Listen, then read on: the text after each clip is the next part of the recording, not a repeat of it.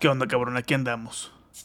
¿Qué pedo? ¿Listo para grabar? Listísimo viejo, aquí estamos un sabadito más, esta vez por la tarde y esta vez por cuestiones de flandemia, de pandemia, quise decir, la cual al parecer no flaquea. Eh, estamos cada quien desde nuestra casa, pero pues digo, no tenemos ningún problema, tú estás acompañado de una buena cheve, yo tengo mi agüita. ¿Qué cuentas viejo? ¿Cómo te va el de hoy? Nada, güey, aquí andamos, pues ya ves que estamos en remoto, güey. Cuestiones de la flandemia, creo que se te antojó un flan, güey. y ni como flan, güey, ni como flan, güey, no sé qué pedo. Esto es lo peor del caso, güey.